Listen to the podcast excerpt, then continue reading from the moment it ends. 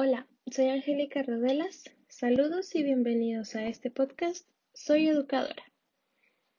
El día de hoy hablaremos de la atención a la diversidad, un tema que actualmente estamos usando para abarcar el respeto a la diferencia.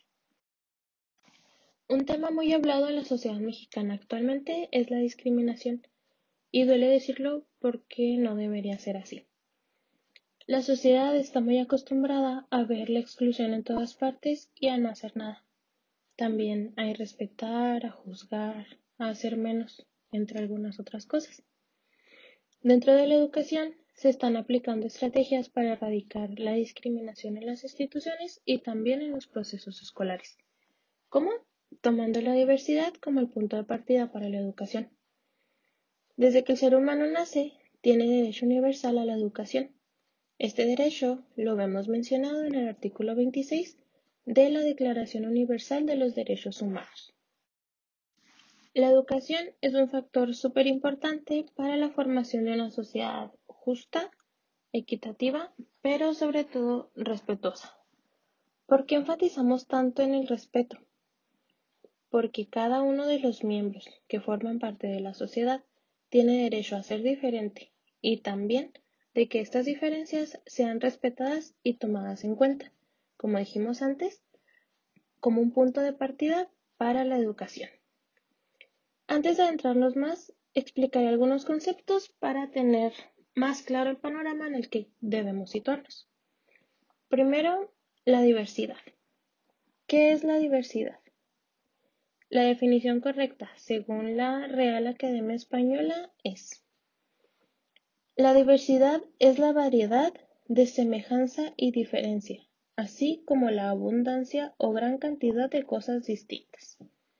Teniendo en cuenta estos términos técnicos que acabamos de leer, de manera personal yo entiendo la diversidad como un conjunto de diferencias, lo cual si lo centramos en el ámbito educativo, son las diferencias que tenemos entre los alumnos que conforman el grupo educativo o el grupo estudiantil. Algunas de estas diferencias pueden ser la clase social, las características físicas, la etnia, la cultura, el estilo de aprendizaje, el género, la religión, entre muchos más. Dentro de estas diferencias hay otra característica que también es muy importante señalarla. Cuando tenemos diferentes dimensiones o condiciones de diferencia en una sola persona, y estas condiciones lo hacen vulnerable a un estado discriminatorio, estamos hablando de interseccionalidad. La interseccionalidad es la conciencia de que existe una convergencia o es decir, un punto de encuentro o de coincidencia entre dos o más factores discriminatorios en una persona o en un individuo. Este enfoque señala que se deben tratar como un conjunto. Hay una cita de Dobson del 2013 que dice, Intersectionality is the belief that oppressions are interlinked and cannot be solved alone. Que yo misma traduzco como la interseccionalidad es la creencia de que las opresiones están entrelazadas y que no pueden ser resueltas separadas. En la diversidad y la interseccionalidad los dos términos que mencionamos anteriormente, se abarca un tema más que también es importante, la identidad cultural. En la sociedad mexicana tenemos más de 60 grupos indígenas, lo cual nos considera un país culturalmente mega diverso. Y sinceramente es una lástima que actualmente nuestros grupos indígenas no tengan la atención educativa que merecen. En años pasados creíamos que al hablar de multiculturalidad estábamos siendo súper inclusivos, que con el principio de multiculturalidad las culturas tenían un lugar en la sociedad. Y sí, tenían un lugar, pero era su lugar específico, un lugar en el que carecían de interacción, en el que no se les respetaba, en el que no se les incluía, ah, pero eso sí, se les tenía total exclusión. En este punto estaban dentro de la sociedad, pero estaban aislados. Entonces, al pasar del tiempo, logramos establecer una interacción basada en la integración, en la igualdad, en la armonía y en el respeto. Aquí es donde entra otro nuevo concepto, que es la interculturalidad. En esta dimensión tenemos en cuenta que las relaciones sociales están regidas por el respeto en un plano horizontal de igualdad, en el que no se beneficia a ninguno de estos grupos por encima de otro. Es decir, que se abarca un tema de equidad.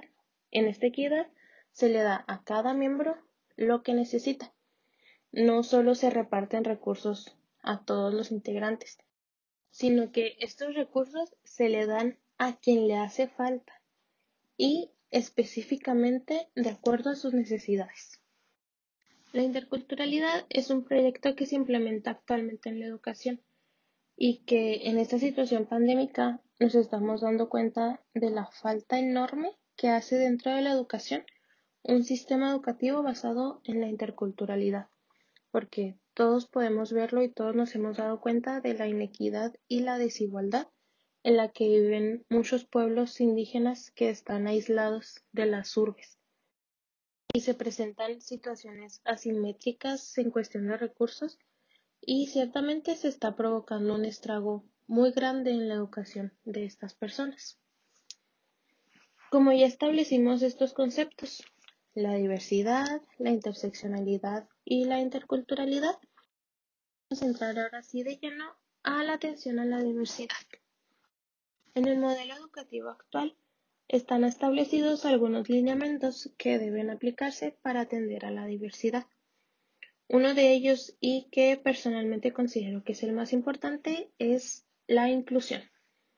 Según la UNESCO, la inclusión es una reforma que apoya y acepta la diversidad de todos los educandos. Al practicar la inclusión, se acepta que debe dar atención a todos los alumnos sin importar la o las condiciones de diferencia que se tengan. Esas condiciones ya las mencionamos anteriormente. El propósito principal de la inclusión es erradicar la exclusión con acciones positivas a favor de la diferencia y del respeto a la misma. De hecho, la UNESCO tiene una frase referente que dice lo siguiente. La educación inclusiva es fundamental para lograr la equidad social y es un elemento constitutivo del aprendizaje a lo largo de la vida. Por otra parte, en el programa de educación básica actual, Aprendizajes clave para la educación integral 2017, que maneja la SEP y es el que se maneja a nivel nacional, hay un apartado llamado Atención a la diversidad. En este apartado aparece lo siguiente. La educación inclusiva es un proceso, una búsqueda constante de mejores maneras de responder a la diversidad que caracteriza a los niños. Entonces, se habla de una educación consciente de las necesidades y de las características diferentes de los alumnos, las cuales se toman en cuenta para transformar la práctica educativa. ¿De qué forma la transformamos? Pues además de transformar la práctica, también transformamos la cultura y la organización escolar. Esto da como resultado una educación adaptativa a los alumnos, reconociendo la diversidad, obviamente. Seguramente han escuchado la frase, es que el alumno no se ajusta a las condiciones de la escuela. Entonces, tenían que buscar una escuela donde el niño encajara en el molde que ya tenían predeterminado ahí. Pues en este enfoque diversificado se habla al revés. La escuela se ajusta a las condiciones del alumno. La que debe cambiar es la escuela. ¿Para qué? Para romper este molde predeterminado y adaptarse a las necesidades y a las condiciones que presenta el alumno. Atender a la diversidad es el objetivo principal, pero ¿cómo llegamos ahí? Bueno, pues hace falta la participación de toda la comunidad escolar. Y tengamos claro, la comunidad escolar no solo se refiere al personal docente, directivo y administrativo, sino a los padres, a los familiares y al entorno social en el que el alumno y la institución se desenvuelven. ¿Por qué? Porque debe existir una relación entre lo que se ve dentro de la escuela y lo que se ve en el contexto. Basándonos en que la práctica docente debe estar diversificada, a continuación les presento cuatro metodologías para atender a la diversidad.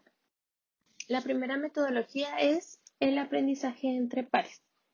En esta metodología tenemos un alumno ayudante y un alumno beneficiado. Este aprendizaje es interdependiente, lo que quiere decir que ambos alumnos aprenden al mismo tiempo y está basado en el aprendizaje social de Vygotsky, el cual nos dice que el desarrollo del aprendizaje se realiza mediante la interacción social. Para que el aprendizaje entre pares pueda realizarse, tiene cuatro condiciones.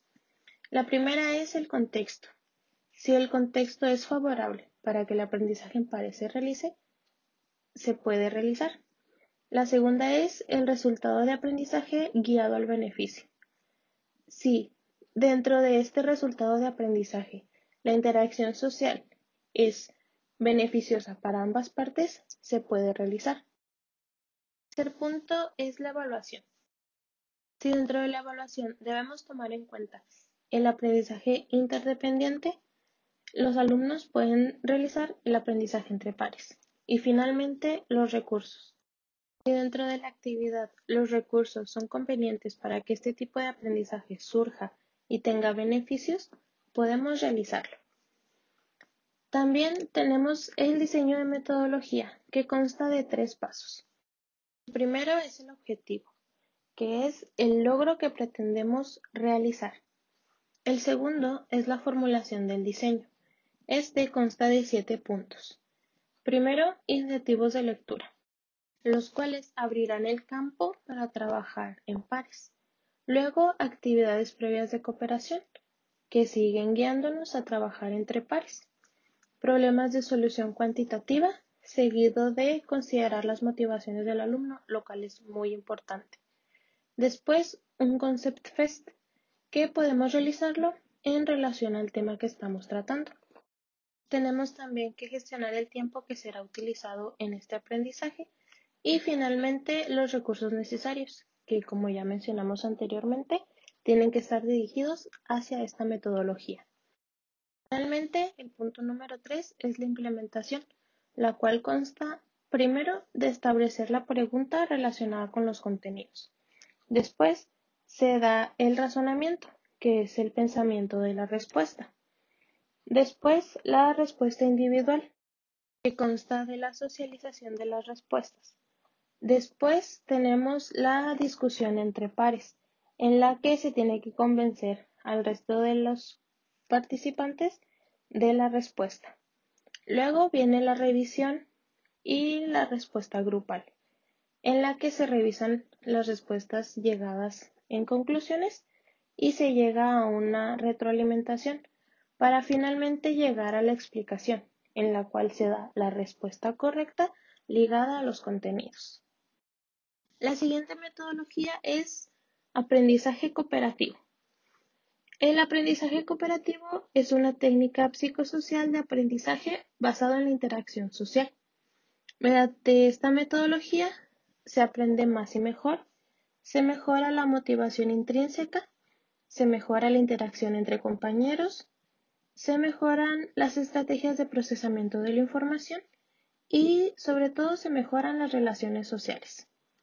Las características de esta metodología es que se desarrolla en grupos pequeños y heterogéneos.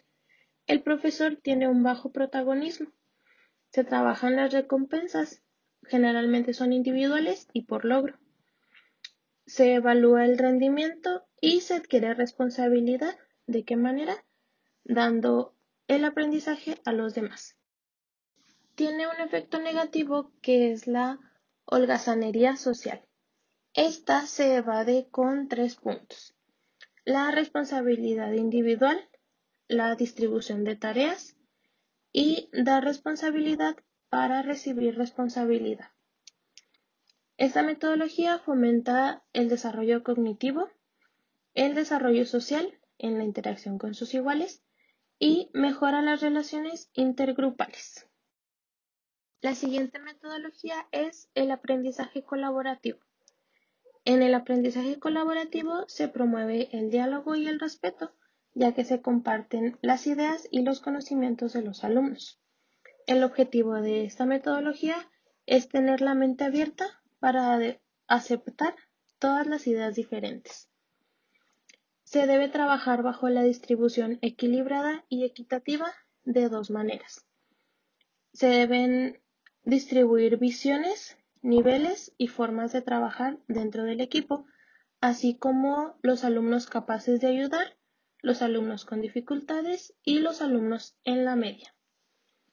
Tiene efectos positivos como el aumento de la productividad, el aumento del razonamiento, mayor producción de ideas y soluciones, mejor transferencia de lo aprendido, aumento de preocupación y compromiso y también el aumento de la autoestima.